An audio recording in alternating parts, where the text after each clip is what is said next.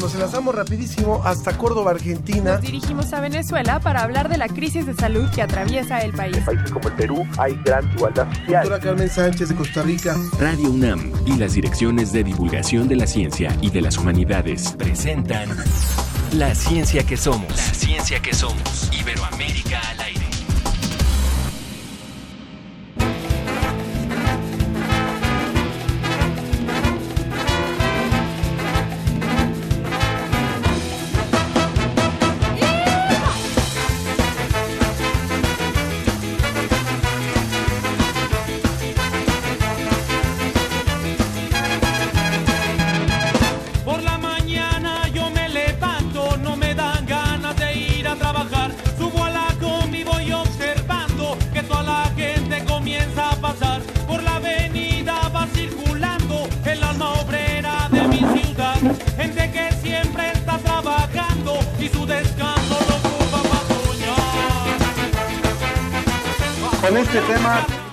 Nos ha propuesto Loya Benger a través de las redes sociales y a través de, todas las propuestas que hemos recibido de parte de nuestros radioescuchas, iniciamos la ciencia que somos.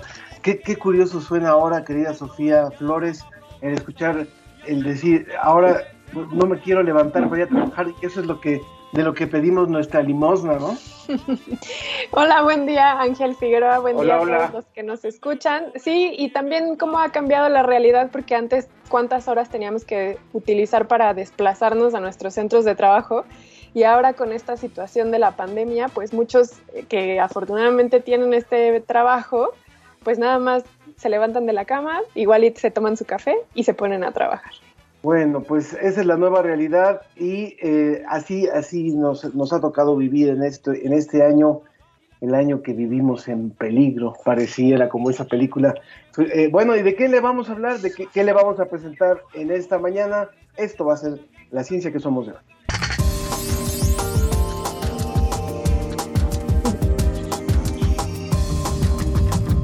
En nuestro reporte DICIT del día de hoy vamos a hablar de médicos que avanzan en el diagnóstico precoz de Alzheimer por medio de la retina. Eh, también médicos y enfermeras son la primera línea de batalla ante el COVID-19 y su salud mental se ha visto afectada. Psicólogos sin Fronteras nos hablará de esta situación. También hablaremos del dióxido de cloro, una sustancia que se promueve como una cura milagrosa contra el coronavirus y otras enfermedades.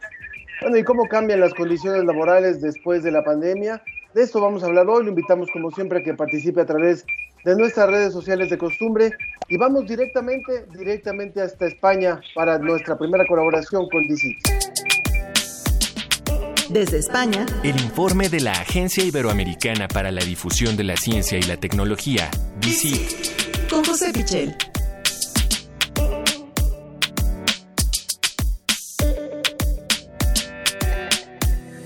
Como cada semana nos conectamos hasta España, concretamente en Salamanca, con quien estamos conectados actualmente, José Pichel de la Agencia Iberoamericana para la Difusión de la Ciencia y la Tecnología DICIT. ¿Cómo estás? Hola Sofía, ¿qué tal? Muy buenas tardes y buenos días para vosotros. Buena tarde para ti. ¿Cómo va todo por España con la desescalada? Bueno, pues aquí eh, preocupados, la verdad es que preocupados por la posibilidad de eh, tener rebrotes, una segunda oleada. De hecho, eh, bueno, pues hay pequeños focos, pero acabamos de, estrenar una movilidad ya completa por todo el país. Es decir, ya no existen normas estrictas de confinamiento. Lo que pasa es que, claro, esta mayor libertad de movimientos sí que trae mayores peligros y en ese sentido, bueno, pues hay bastante preocupación por lo que pueden representar algunos de los focos que en los últimos días se han reactivado. Sin duda estamos viendo este tipo de noticias. Yo leí ayer en la noche, por ejemplo, el caso de Portugal, Lisboa y Porto concretamente, que también parece que están regresando a esta cuestión de pues de aislamiento social, porque parece ser que los rebrotes siguen estando muy latentes y sin duda nos da un aviso a todo el mundo de la situación de cómo se está pues no normalizando ni regresando a esta nueva normalidad de la que tanto se ha mencionado. Pero bueno, esperemos que tú, tu familia, tus amigos, todos allá en España se encuentren de lo mejor. ¿Qué te parece si ahora hablamos de también una enfermedad y concretamente de Alzheimer? Pues sí, no podemos olvidarnos de, otras eh, grandes enfermedades, eh, porque ahora este eh, de máxima actualidad es el coronavirus, ¿no? Y desde luego uno de los grandes retos que tiene la ciencia y la sanidad en este siglo XXI es el Alzheimer. Y dentro del Alzheimer, uno de los grandes retos es poder diagnosticarlo de forma precoz, porque, bueno, pues dicen los especialistas que ese diagnóstico precoz ayuda muchísimo a ralentizar la enfermedad, a evitar una mayor progresión y es importantísimo eh, localizar eh, cuanto antes a las personas que pueden sufrir algún tipo de demencia, en concreto el Alzheimer, ¿no? Bueno, pues hay una eh, manera realmente curiosa, yo no la conocía hasta que hemos publicado el otro día este, este artículo en DICIT, sobre cómo realizar un diagnóstico precoz del Alzheimer, y es a través de la retina a través de la retina parece ser que, bueno, eh, también ocurre en otras enfermedades. Eh, la retina, pequeñas alteraciones que, puede haber eh, en nuestros ojos nos dan muchísima información, sobre todo analizada al detalle, y es una manera que se está investigando desde hace ya tiempo para poder realizar ese diagnóstico anticipado del Alzheimer. Pero ahora lo que hemos conocido en esta semana es una investigación de la Universidad Complutense de Madrid de aquí de España que eh, va un paso más allá y nos dice que también la retina de familiares de pacientes puede ser una importante pista, un importante biomarcador para el diagnóstico precoz del Alzheimer. Y es que se trata de eh, poder eh, localizarlo, pero en familiares que no tienen todavía pérdidas de memoria, pero en los que sí existe un riesgo genético, es decir, Sabemos que en algunos casos eh, el Alzheimer tiene un componente genético, se, discute todavía eh, en qué medida puede, puede influir este factor, pero eh, los investigadores, en este caso de, la Universidad Complutense, han encontrado en las retinas también de los familiares esa conexión con esos casos de Alzheimer. Y en particular hay una zona del ojo, la parte central, que es la mácula, en la que han localizado que un mayor grosor está relacionado con este tipo de casos de Alzheimer. Insisto que hablamos de familiares de los pacientes, ni siquiera en los propios pacientes. Mm. Simplemente en unos pocos segundos, a través de un haz de luz, eh, pueden localizar estas alteraciones, que son alteraciones genéticas, y que, eh, desde luego, bueno, pues pueden ser eh, una forma de anticipar, con muchos años incluso, la posibilidad de, eso, de esa aparición de, de esta terrible enfermedad. Vaya que es importante, muy importante porque es una enfermedad que está cada vez afectando a más personas debido también al incremento en la esperanza de vida, José. Ahora, por favor, llévanos hasta, hasta Bogotá, llévanos hasta Bogotá para hablarnos de, la sabana, de la sabana que, donde Bogotá vivió esa pequeña edad del hielo. José. Bueno, parece que lo hemos perdido. Bueno, no escuchamos ahora, José. Estábamos enlazados hasta Salamanca, esperamos recuperar en un momento más para que José Pichel nos cuente también de esta otra nota que ha publicado el portal DICIT y si no, y si no, bueno, podemos pasar al siguiente tema en lo que recuperamos la comunicación con José Pichel. Está listo ya nuestros invitados de Psicólogos Sin Fronteras, de manera que podemos darle su presentación. Eh, adelante, Ricardo. Brigada COVID-19, con la red de Psicólogos Sin Fronteras e Intervención en Crisis. La Brigada de Apoyo Psicoemocional en tiempos de pandemia.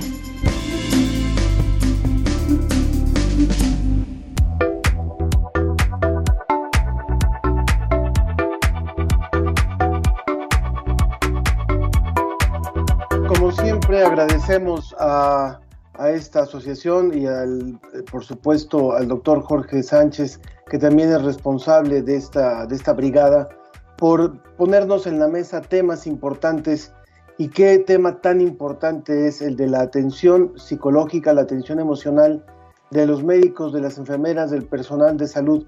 Y por eso hoy, además de presentarlo a él y de darle la bienvenida a él, le damos la, la bienvenida también al doctor Juan José Sánchez Sosa, quien es profesor emérito de la UNAM, miembro de la Academia Mexicana de Ciencias nivel 3 del Sistema Nacional de Investigadores y doctor honoris causa por la Universidad de Ottawa. Bienvenidos, doctor eh, Juan José Sánchez y doctor Jorge Álvarez. Eh, doctor, eh, si puede activar su micrófono, por favor, doctor ¿Qué tal? Sánchez. Buenos días. Muy bien, ahora sí lo tenemos perfectamente. Y doctor Álvarez también lo tenemos en la línea, ¿verdad? En un momento más también.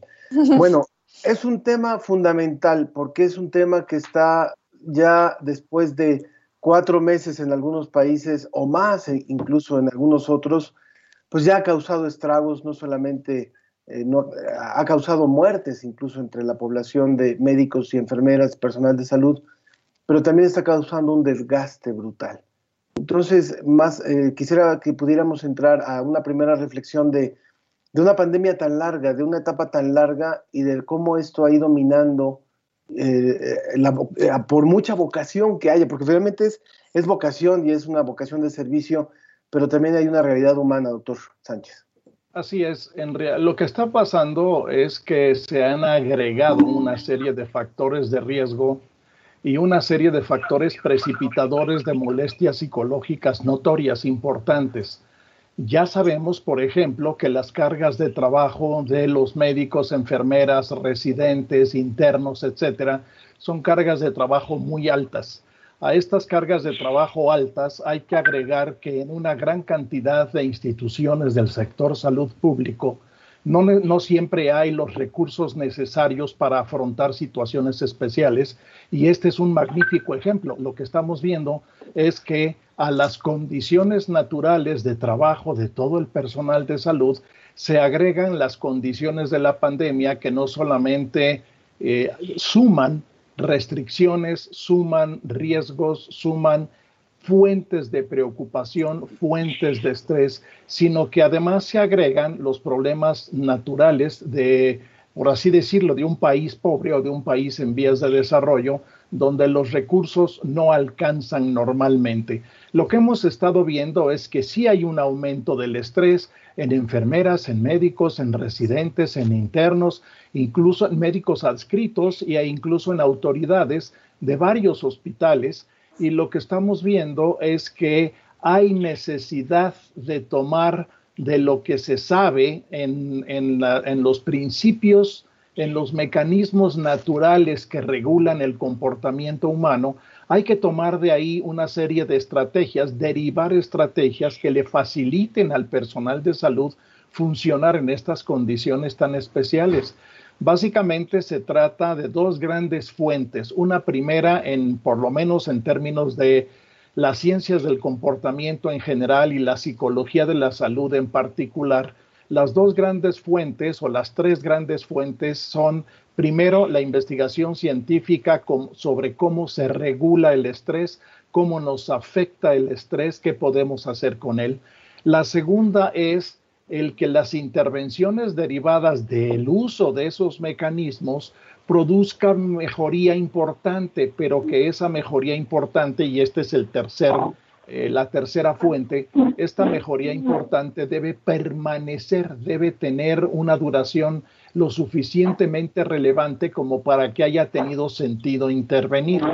Normalmente esto último se logra cuando el experto en comportamiento, en este caso el psicólogo de la salud, el psicoterapeuta, el psiquiatra, lo que hacen es transferir gradualmente el efecto benéfico de las intervenciones que ahora se dan por teléfono o en videoconferencia como esta, pasarlo, a, eh, poner ese control, poner ese efecto bajo las condiciones normales que están privando en el hospital y hacer una serie de recomendaciones que hemos hecho y que hay una serie de, hay un repositorio importante dentro de la, de la, una página de la Facultad de Psicología, donde lo que hemos logrado es acumular, por así decirlo, subir a este repositorio, a este reservorio, hemos logrado subir 18 recursos fundados en investigación científica, sometidos a prueba clínica con estas extensiones que estoy mencionando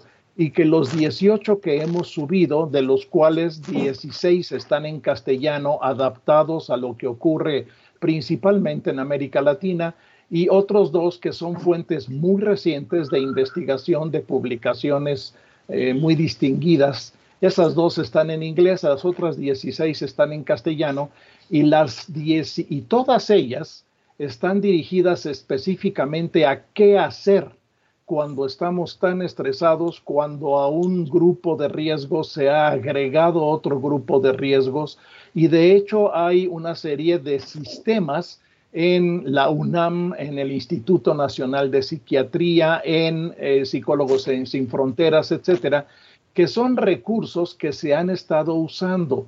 Lo que tenemos que hacer probablemente a partir de ahora es partir de la suposición de que esta pandemia ni se va a acabar pronto, ni va a modificar mucho las condiciones de riesgo y las condiciones que genera el estrés. Claro, el estrés como hemos visto ya muchas veces, es esta tensión que surge cuando nuestro ambiente cambia de repente o cambia de una manera tan importante que nos exige adaptarnos rápido.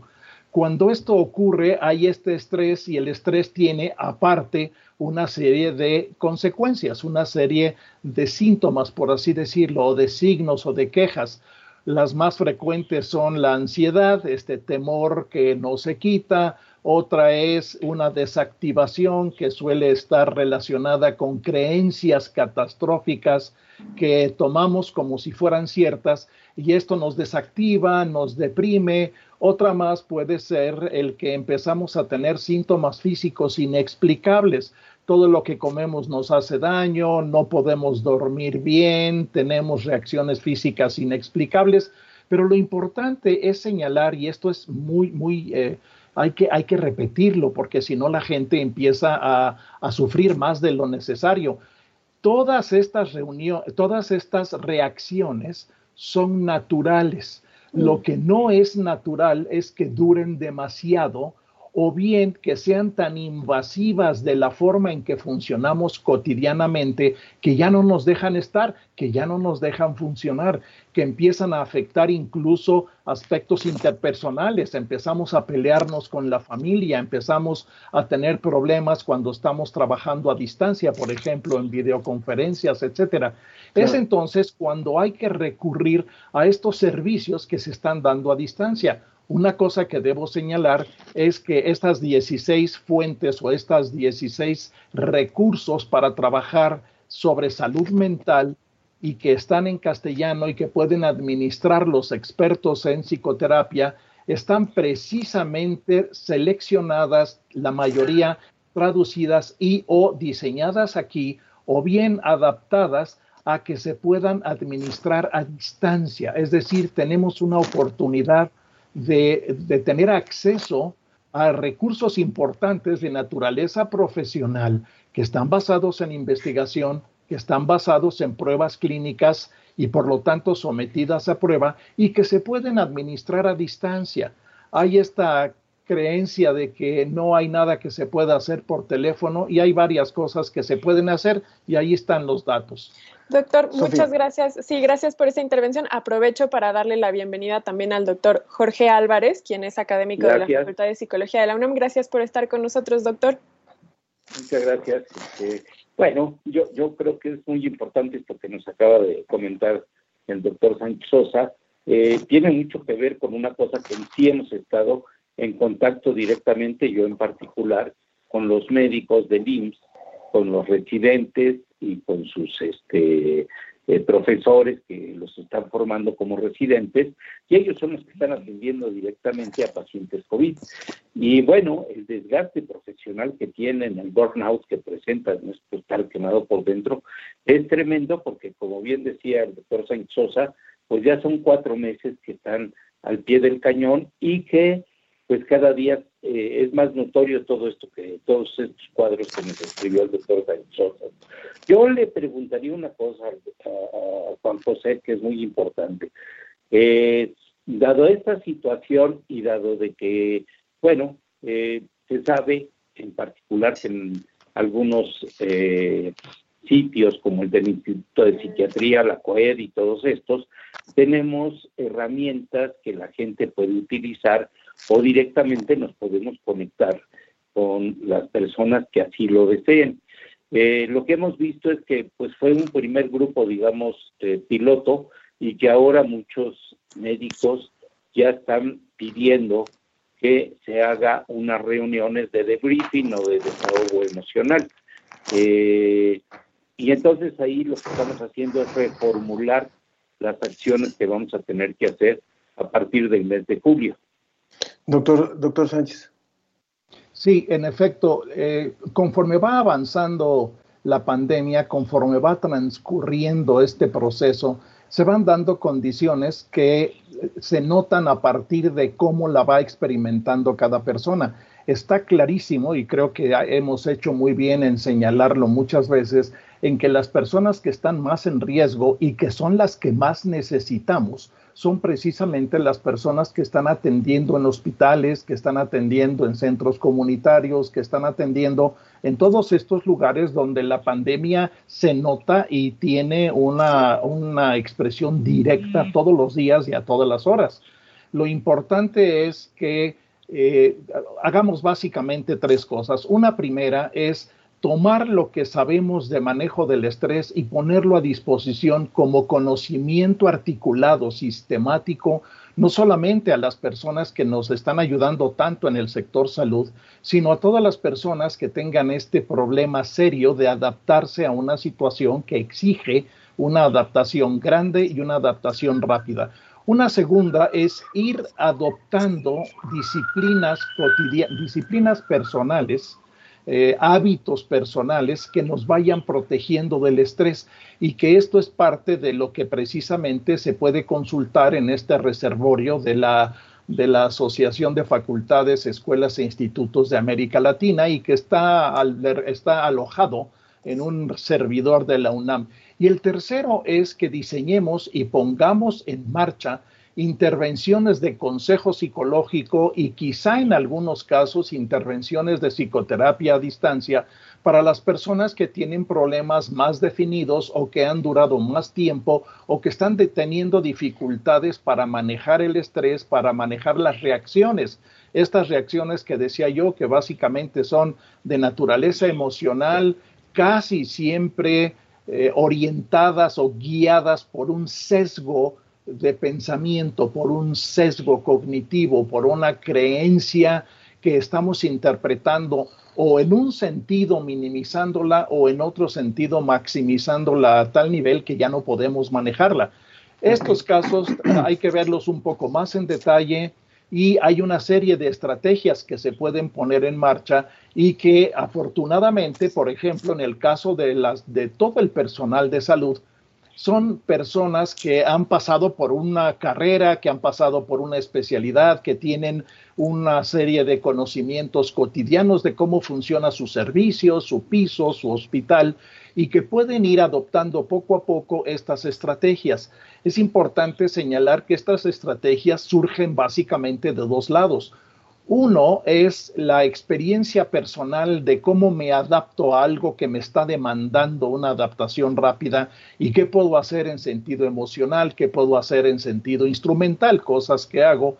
Pero la otra tiene mucho que ver con la forma en que se organizan las cosas en el servicio, en el piso, en el hospital.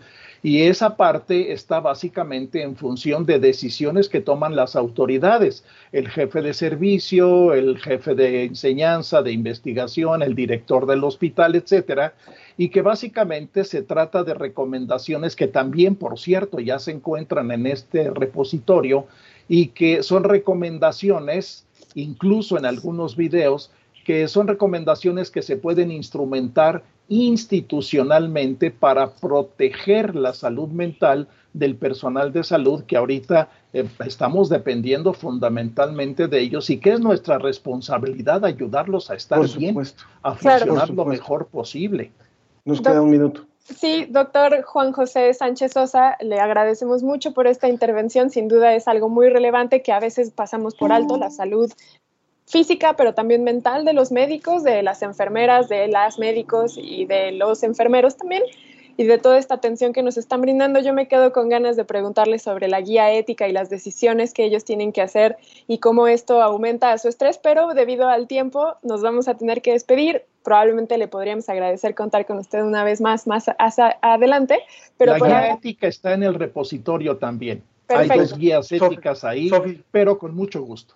Sofi, si me permites un segundo nada más para rápido. Verónica Velasco nos pregunta, y es, le pido en 30 segundos que nos puedan responder, ¿qué relación tiene lo que comemos con cómo nos sentimos psicológica y emocionalmente? Bueno, hay que evitar excesos, hay que evitar comer demasiado, hay que evitar dejar de comer, pero sobre todo hay que bajarle a los estimulantes, hay que bajarle al café, a la teína, a la cafeína, hay que dejar de fumar o fumar lo menos posible.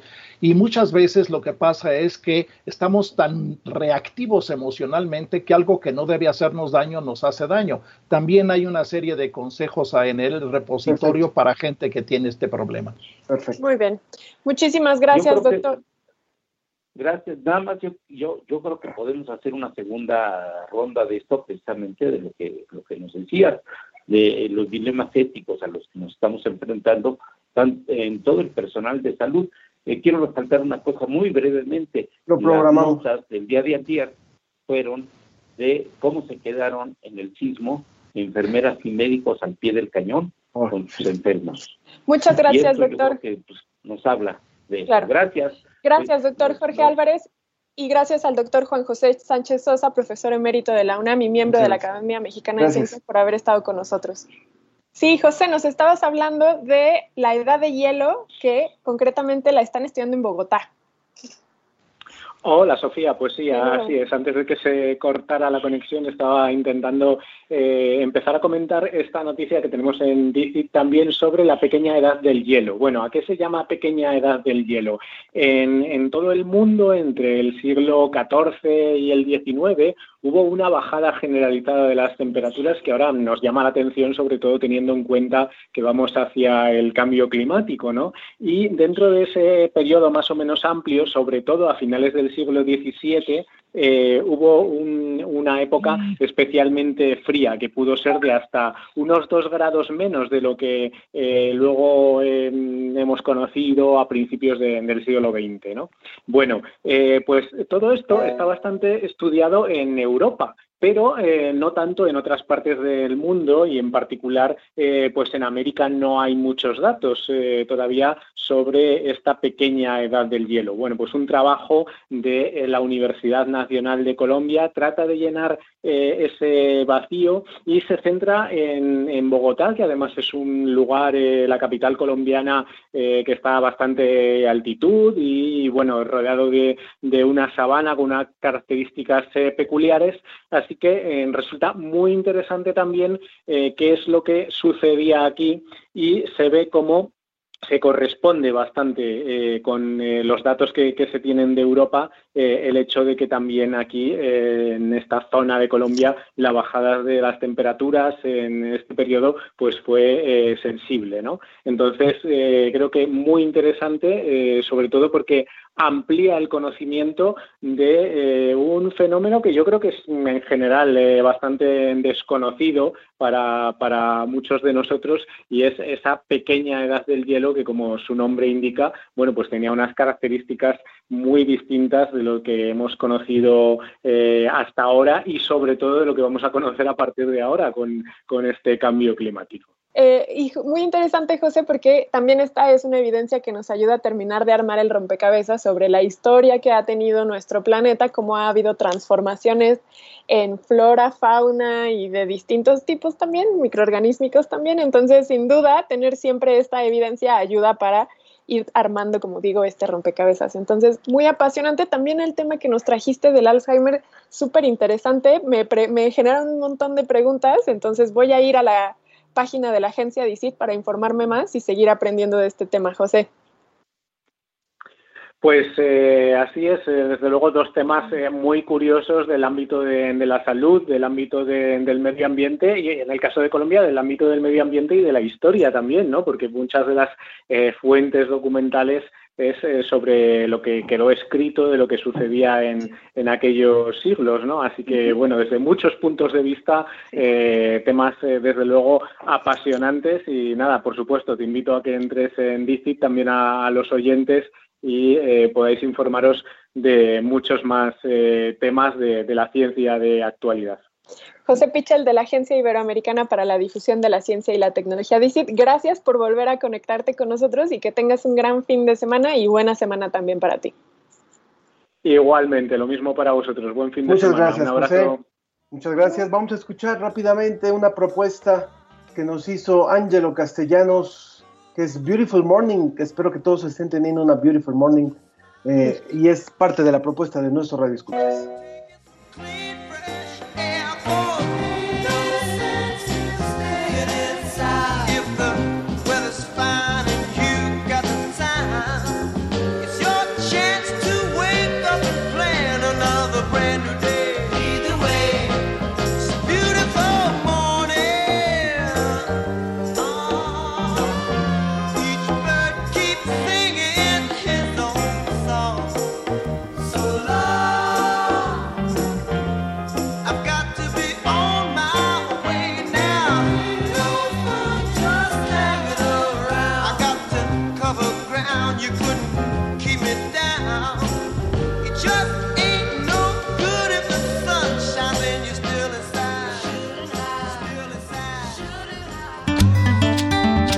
La ciencia que somos, la ciencia que somos.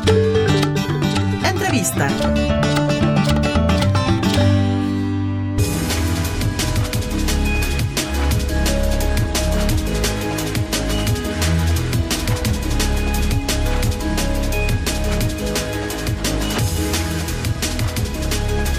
Pues ya estamos listos, ya estamos listos y espero que esté también ya conectado también nuestro compañero Martín Bonfil, que es divulgador de la Dirección General de Divulgación de la Ciencia de la UNAM.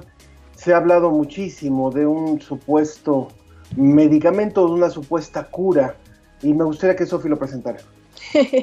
Martín Bonfil, quien forma parte de la Dirección General de Divulgación de la Ciencia de la UNAM. ¿Cómo estás? Buen día. ¿Qué tal? Buenos días a ustedes también. Gracias por estar con nosotros, que el día de hoy nos vienes a hablar de, también en esta línea del COVID-19, nos vienes a hablar de este producto, del dióxido de cloro. Cuéntanos, por favor, contextualízanos qué es lo que está sucediendo con este compuesto.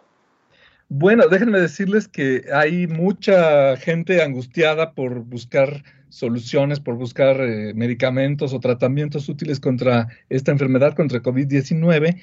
Eh, hay básicamente yo diría dos grandes clases de, de, de, remedios que están circulando por ahí en las redes, en los medios de comunicación.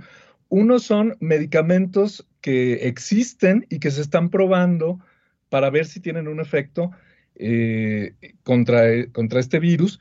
Uno de ellos es, por ejemplo, la dexametasona, que es un corticosteroide que, que ya se está quedando cada vez más claro que en pacientes graves que están intubados, puede ayudar a que estén menos tiempo requiriendo el, respirador y puedan salir del hospital más pronto.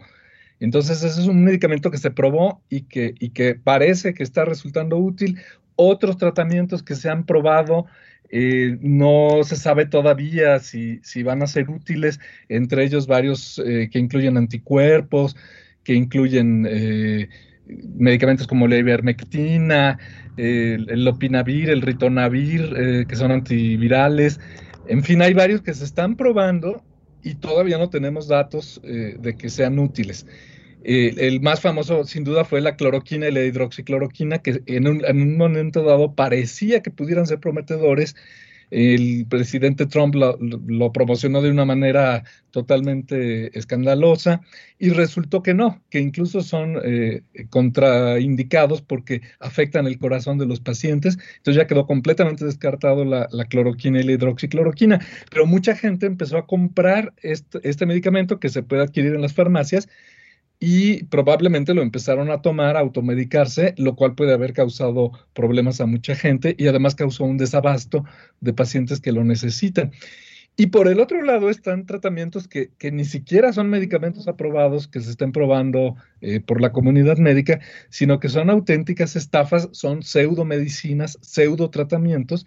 Y eh, digo, esto va desde la idea de inyectarse cloro o de ponerse un secador de pelo en la nariz o ingerir este, agua salada. Eh, bueno, hay un, una infinidad de tratamientos, pero el que está haciendo mucho ruido es precisamente, como mencionan ustedes, el, el famoso MMS, que es una solución de clorito de sodio. Eh, bueno, e, es una solución que tiene un ácido y otro compuesto que forman el, clorito de sodio. Eh, perdón, que el clorito de sodio libera dióxido de cloro cuando se mezcla con el ácido. Esto se puede comprar a través de, gente que vende este tratamiento llamado MMS, que quiere decir solución milagrosa mineral. Eh, ya desde el nombre de milagrosa podemos desconfiar de lo que existe. Es promovida sobre todo por un doctor alemán, el doctor Kalker, Andreas Kalker, que es un conocido timador, estafador, pero que como es científico y, es alemán, mucha gente eh, confía en lo que dice y circula mucho en las redes sociales. Y también hay una organización que es una especie de, iglesia, digamos, si, eh, se presenta de diversas maneras, pero en algunos casos se presenta como si fuera una iglesia y que promueve este, este tratamiento también y lo vende. O sea, en realidad es un negocio. Eh, y hay muchos grupos en Facebook, por ejemplo, hay mucha gente que, promueve esto de la Fundación Génesis y de Andrés Kalker. Eh, entonces, mucha gente puede estar en peligro de creer que este es un tratamiento eficaz y en realidad el, el, clorito de sodio y el dióxido de cloro son oxidantes muy potentes que se utilizan para blanquear papel, para desinfectar el agua, nada más que para desinfectar el agua, por ejemplo, se utiliza una parte por millón, mientras que en la solución milagrosa esta MMS se utilizan 3000 partes por millón, entonces está muy por encima de la dosis que resulta segura. Entonces, yo diría que el consejo que hay que darle a, a todo el público, y ojalá que los que nos están escuchando lo pudieran compartir en sus redes, compartir con sus amigos, con sus parientes, es que si escuchan cualquier eh, noticia sobre un tratamiento que parezca milagroso contra el COVID y sobre todo que se hable de que, de que los médicos están tratando de ocultar este tratamiento, la industria farmacéutica, los gobiernos, pero que es, eh, alguien ofrece un tratamiento eh, que, que, que sí funciona y que hay una conspiración para ocultarlo, pueden estar prácticamente seguros de que esto es un, engaño y lo que hay que hacer es solo administrarse medicamentos cuando un médico nos lo recete, nunca hay que automedicarse y menos contra eh, COVID o, o, sospechas de COVID. Y hay que hacer caso a lo que recomiendan las autoridades de salud y la Organización Mundial de la Salud.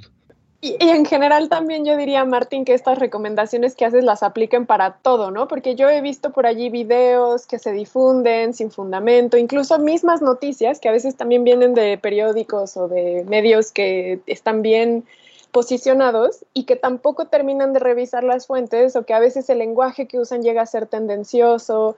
Es mucho más bien invitar a la gente a que saque sus herramientas de escepticismo, de crítica, de análisis de que vayan a fuentes que sí están confirmadas, como la Organización Mundial de la Salud, etcétera, y que más bien es en general, no nada más para las medicinas, sino en general que hagan un análisis informado de lo que nos están dando los medios de comunicación, ¿cierto? Totalmente de acuerdo. Estamos ante una crisis, algo que nunca habíamos vivido desde hace 100 años, y es evidente que los medios de comunicación, los periodistas en radio, televisión, en, medios impresos, pues están un poco viéndose presionados para procesar información muy rápidamente y pueden cometer errores, pero están obligados a verificar, a no publicar cosas eh, que no hayan sido confirmadas por la comunidad científica y médica. Eh, y, pero yo insistiría sobre todo hacia el público, no, no tanto hacia los medios, de ninguna manera, como tú dices, deben automedicarse. Solo si un médico autorizado eh, eh, les, les, receta algo, lo pueden usar eh, y, no creer en, medicamentos milagros, milagrosos ni en charlatanes que se presentan como médicos que han sido, digamos, ignorados por la comunidad médica, pero que tienen una solución milagrosa. ¿Cuál sería, cuál sería Martín Monfil, divulgador de, la Dirección General de Divulgación de la Ciencia de la UNAM? ¿Cuál sería desde tu óptica el papel que juega en este momento la, comunicación de la ciencia para acompañar a la población, para orientar a la población justo en una pandemia única en 100 años, como tú lo has dicho? Ah, bueno, pues qué bonita pregunta, porque creo que desde la Dirección de Divulgación de la Ciencia eh, la comunidad de divulgadores, los periodistas científicos, tanto en México como en todo el mundo, están haciendo un gran esfuerzo por, eh, pues nuevamente, procesar toda esta abundancia de información nueva eh, y poderla presentar de manera confiable y, clara al, público. Por ejemplo, la revista Como ves, que se produce en la, en la dirección que tú has encabezado en, en la DGDC, eh, acaba de sacar un número que está ahorita eh, disponible en la red y también se puede comprar en puestos de periódicos con un montón de información actualizada sobre, sobre el coronavirus. yo creo que lo que tal vez nos faltó un poquito es lograr que la población tuviera una cultura científica más sólida en el sentido de, tener estas herramientas que, mencionábamos de, verificación, ¿no? Entonces todavía nos falta eh, lograr que, el público general, que los ciudadanos sepan cómo distinguir la información científica confiable de la que es dudosa y que no caigan en manos de estos eh, charlatanes. Pero creo que la labor que se está haciendo desde mucho antes y en esta crisis es muy valiosa porque sí se está poniendo mucha información al alcance de los ciudadanos para que se puedan proteger. Muy bien. Bueno, pues con esta conclusión nos te agradecemos mucho esta participación, Martín Bonfil, de la Dirección General de Divulgación de la Ciencia, por haber estado con nosotros y por haber hablado de este tema tan relevante en estos momentos de pandemia. Gracias a ustedes y cuídense mucho. Muchas gracias, Martín. La ciencia y sus respuestas están sobre la mesa.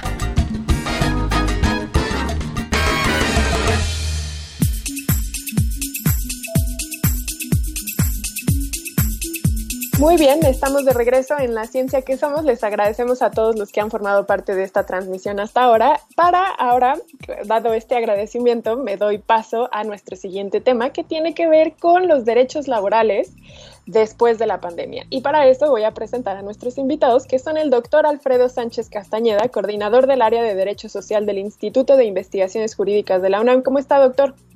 Muy bien, eh, muy buenos días. Muchas gracias por la invitación. Es un placer estar con ustedes. Gracias también por estar con nosotros. Y también tenemos al maestro José Aparicio, quien es profesor de la Facultad de Derecho de la UNAM y asesor en la Gerencia de Relaciones Laborales de la Comisión Federal de Electricidad. Gracias por estar aquí. Muchas gracias. Y una aclaración, eh, este semestre no estoy dando clases, pero he sido profesor de nuestra Facultad de Derecho. Bueno, Está muy bien, muchas gracias por la aclaración. Quisiera yo comenzar preguntándoles, más bien, sé que el tema es después de la pandemia, pero yo quisiera más bien comenzar contextualizando si no es más bien un problema que hemos tenido desde antes de la pandemia y que más bien la pandemia lo que ha hecho es visibilizar esta desigualdad y esta precariedad laboral que vivimos en México, doctor Alfredo. Bueno, eh, justamente el día de ayer, eh, en un ciclo de conferencias, nosotros eh, comentamos lo que tú estás diciendo, que hay un, eh, digamos que problema en el mercado de trabajo en el caso mexicano, y lo que hizo la pandemia es hacer visible la situación de precariedad laboral.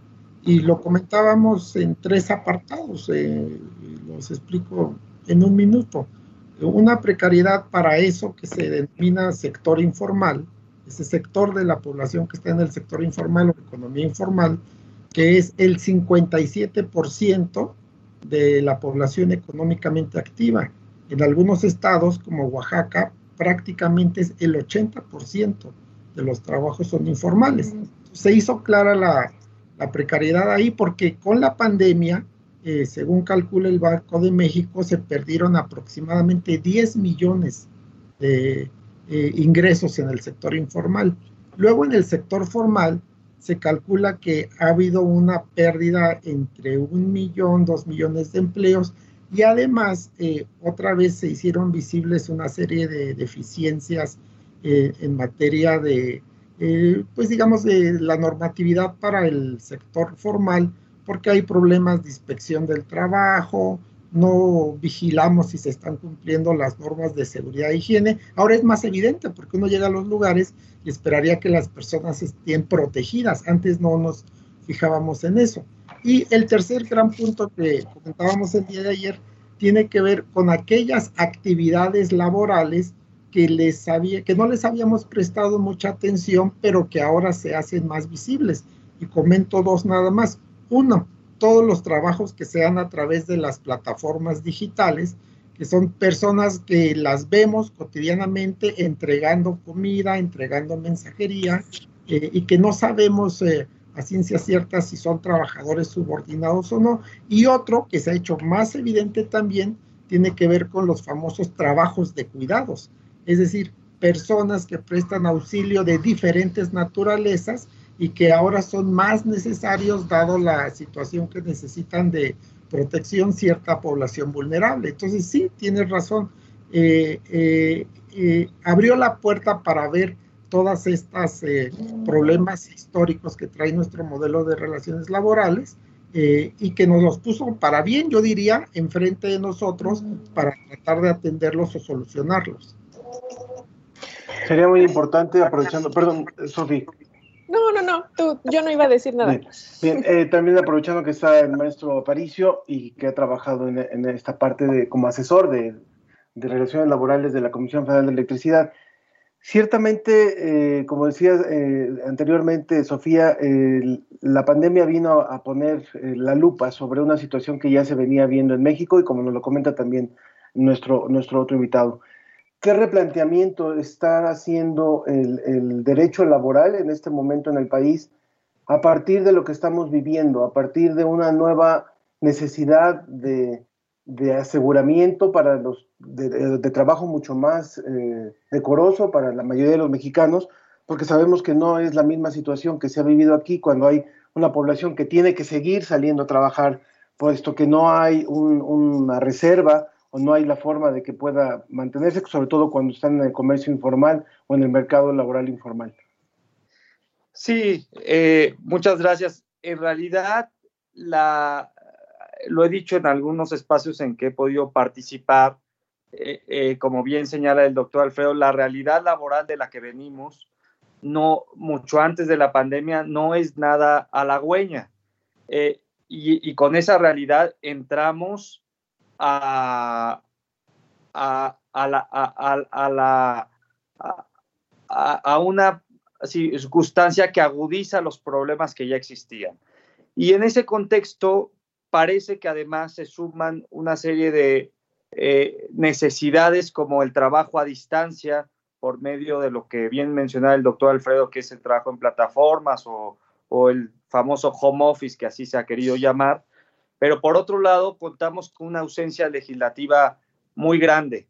Y eso en, un sentido. Y en otro, tenemos eh, eh, una serie de cuestiones que en la academia se le denominan como de protección social para estas personas que no son necesariamente asalariadas, pero como los taxistas, etcétera, etcétera, pero que necesitan eh, en estas situaciones de, de emergencia sanitaria pues algún apoyo eh, en temas de salud y, en temas económicos. Entonces, en conclusión, nuestra legislación realmente eh, tiene algunas salvaguardas, por ejemplo, quien se queda sin empleo en el Seguro Social eh, tiene un periodo de gracia, que así se le conoce, es decir, los servicios de salud aún después de terminar la relación con un empleador, pero por otro lado no tiene regulado el teletrabajo o no tiene regulados la totalidad de eh, circunstancias para la protección social de trabajadores que no necesariamente son asalariados. Eh, eh, en, en, ese sentido, yo diría que hay una ausencia legislativa grande que debe ser llenada y también una serie de políticas públicas que se necesitan, no solamente lo que ya ha empezado a hacer el gobierno, que son medidas de seguridad y salud en el trabajo que eh, para quienes ya tienen empleo, sino proteger a quienes tienen empleo o lo tienen, no tienen empleo o lo tienen muy de forma precaria. Aunado a esta parte y aprovechando que ustedes dos, el doctor Alfredo Sánchez y maestro José Aparicio, son abogados, quisiera aprovechar que, eh, doctor Alfredo, ciertamente nos hemos tenido que adaptar a condiciones que salen de lo ordinario y todos hemos tenido que adaptarnos a ser resilientes, pero también mucho a ser comprensivos de la situación. Entonces, muchas veces nos hemos enterado de situaciones en las que nuestros empleadores nos dicen, espérame tantito, estoy resolviendo, y en el espérame tantito, espérame tantito, pues se violan por allí algunos derechos que en condiciones naturales tendríamos que estar amparados. ¿Qué sucede ahí en términos legales? ¿Cómo podemos también en medio de una pandemia en el que todas las oficinas están cerradas, en el que no podemos ir literalmente a meter una denuncia, por ejemplo? ¿Cómo se amparan todos estos, cómo nos amparamos nosotros, cómo se cumplen, cómo se salvaguardan nuestros derechos como personas que trabajamos? Bueno, mire, justamente una de las eh, circunstancias que ha surgido es que con el tema de la pandemia, eh, también las instituciones de impartición de justicia laboral están cerradas. Entonces, bajo esa dinámica, eh, hay cierta, yo diría, incluso desprotección del Estado hacia las relaciones eh, laborales y en caso de que se presentara pues una aparente injusticia. Y por otro lado, habría que decir que los diferentes decretos que ha emitido el, gobierno federal han sido bajo la tesitura de que se conserve el empleo. Eh, nada más que lo que está generando, digamos, crisis son dos elementos. Por un lado, eh, las empresas, eh, incluso las instituciones en general, pues ya no cuentan con los ingresos para poder sostener esa plantilla. Entonces es un elemento que, es una realidad eso. Ahí presente, efectivamente. Ahora, eh, por otro lado, también habría que revisar la prestación o el tipo de servicio que se está dando, ¿no? Eh, si estamos enfrente de una relación de trabajo, si no estamos enfrente de, de una relación de trabajo. Pero digamos que está afectando a todos y evidentemente, pues eh, quienes lo resienten más son los trabajadores en la medida de que ven disminuido o o de plano eh, sin eh, tener ingreso alguno por alguna actividad profesional o algún empleo que venían eh, desempeñando. Y sin duda, los tribunales laborales, la justicia laboral va a ser muy demandada una vez que abra sus puertas. De manera que creo que lo más importante sería, incluso también para los comentarios que estamos recibiendo del público, si alguien siente que ha sido violentado en cuestiones laborales, tiene que acudir a las instancias adecuadas, ¿no? es decir, por, mucho que estén limitados los espacios de los para presentar una denuncia, que lo hagan y ya, ya la autoridad decidirá si hubo o no hubo alguna violación, porque, como usted lo decía, las condiciones de cada contratación son diferentes, hay diferentes modelos de contratación y hay algunas que sí exigen una permanencia o una continuidad o una liquidación de parte de, del empleador y en otros casos se habla de unos de otro tipo de, relación eh, contractual, ¿no? Digamos. Bueno, vamos cerrando, nos queda ya solamente un minuto. ¿Algo que quiera comentar para, para salir, maestro José Aparicio? Pues yo, yo quisiera decir, eh, como, como, dije, eh, como anunciar en la primera intervención, que es necesario que el marco laboral se alinea a las nuevas realidades, por ejemplo, regulando el teletrabajo, y también se haga una reforma integral a una serie de normas que no solo son la laboral, pero que tocan eh, las relaciones de trabajo como la, la ley de datos personales, tanto del sector público como del sector privado, que eventualmente regularía lo que se ha conocido como la expectativa de privacidad de los trabajadores del uso de sus datos personales. Y que en esta época de pandemia se ha intensificado. Muchas gracias, maestro. Maestro José Aparicio, profesor de la Facultad de Derecho en la UNAM. Ahora no tiene clase, pero bueno, ha sido profesor ahí y asesor de la Gerencia de Relaciones Laborales de la Comisión Federal de Electricidad. Muchas gracias por esta participación. Eh, también, por favor, su comentario final, doctor. Sí, sí solamente señalar que esta eh, pandemia que nos está eh, pues afectando a todos, hay una afectación en particular para quien está perdiendo su fuente de ingresos o su trabajo. Y eh, señalar e insistir que eh, existen los, las instancias judiciales, en este caso la justicia laboral, para todas aquellas personas que hayan perdido su empleo, que les hayan reducido su jornada de, les hayan reducido su salario o que los hayan suspendido en su relación de trabajo eh, sin goce de sueldo hasta que se reactiven nuevamente las actividades. Entonces, están las instancias judiciales para que puedan defenderse. Y por otro lado, eh, efectivamente hay algunas reformas que se tendrán que hacer al marco jurídico mexicano, pero lo que en muchas ocasiones se ha dicho en materia laboral eh, al menos hasta este momento, bastaría que se aplique con la legislación existente, que es buena en términos generales, pero que no se aplica. Es el gran problema. Ese es el gran problema. Muchas gracias. Doctor Alfredo Sánchez. Doctor Alfredo Sánchez Castañeda, coordinador del área de Derecho Social del Instituto de Investigaciones Jurídicas de la UNAM. Gracias también por su colaboración y por su participación. Para más información visita covid19.humanidades.unam.mx.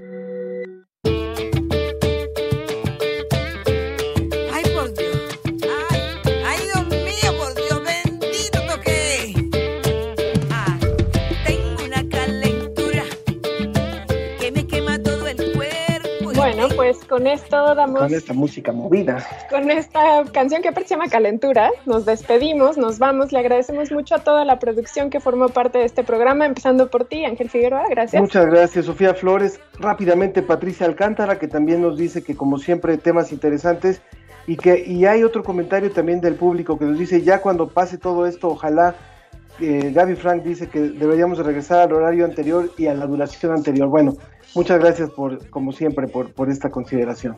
Y le agradecemos mucho también a Susana Trejo, a Alma Cuadros, a Paulina Trápaga, Sharon Hernández, en los controles Ricardo Pacheco y Arturo González, a Moisés Luna y a Carlos Pérez que siempre nos apoyan con la conexión y también a Claudia Gesto, nuestra productora general. Les agradecemos mucho a todos y a ustedes por habernos seguido en esta emisión de La Ciencia que Somos. Gracias.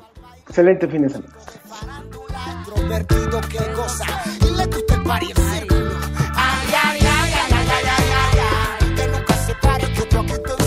Cuando suena el tambor.